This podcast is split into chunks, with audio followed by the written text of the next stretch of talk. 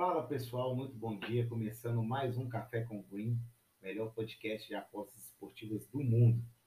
E ó, hoje, segunda-feira, dia 7 de junho de 2021. Final de semana foi maravilhoso, né? Tivemos algumas zebras, mas é normal, né? Campeonato Brasileiro, Série A e Série B. A gente tem que lidar com as zebras. E é sobre isso que eu quero falar aqui no início desse vídeo, tá? É, a gente tem que pensar nas apostas esportivas sempre no médio e longo prazo, pessoal. Nunca ser imediatista, beleza? Porque isso aqui é um investimento como qualquer outro, tá bom? Então vão ter dias ruins e dias muito, muito bons. Então não tem para que a gente ficar ansioso, ficar tenso quando a gente está numa fase ruim. Não desacredite do seu potencial. Lógico, você tem que rever onde você está errando, quais estão sendo os seus pecados para você poder melhorar. Isso aí faz parte do nosso processo de amadurecimento dentro das apostas. Mas a gente se subjugar ou ficar chateado com isso não vai adiantar, não vai adiantar de verdade. Isso não é papo de coach, barato ou coisa do tipo, não. Realmente é o que é dentro das apostas esportivas.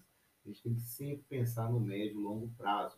Somente assim nós conseguiremos ser lucrativos dentro desse mercado, tá?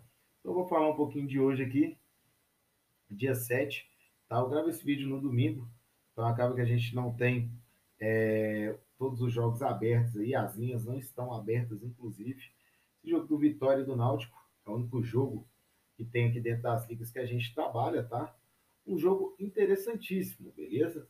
O Náutico montou um time muito competitivo para a Série B nesse ano, tá, pessoal? É um time que eu acho que vai dar muito, muito trabalho.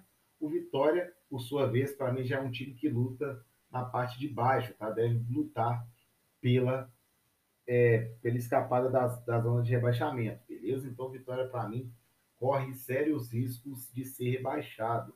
Desculpe os torcedores do Vitória, mas a verdade seja dita. O time não é competitivo, é um time bagunçado e eu não vejo nada diferente do que uma vitória do Náutico nessa partida. Então, o handicap menos 0,5 é a minha fé para esse jogo, beleza? Se a gente tiver um menos 0,25 aí, pelo fato do Vitória estar tá jogando dentro de casa, a gente pode ou tentar buscar um DNB no live, né? Um empate devolve a aposta, handicap 0.0, ou até mesmo um gol HT, pessoal.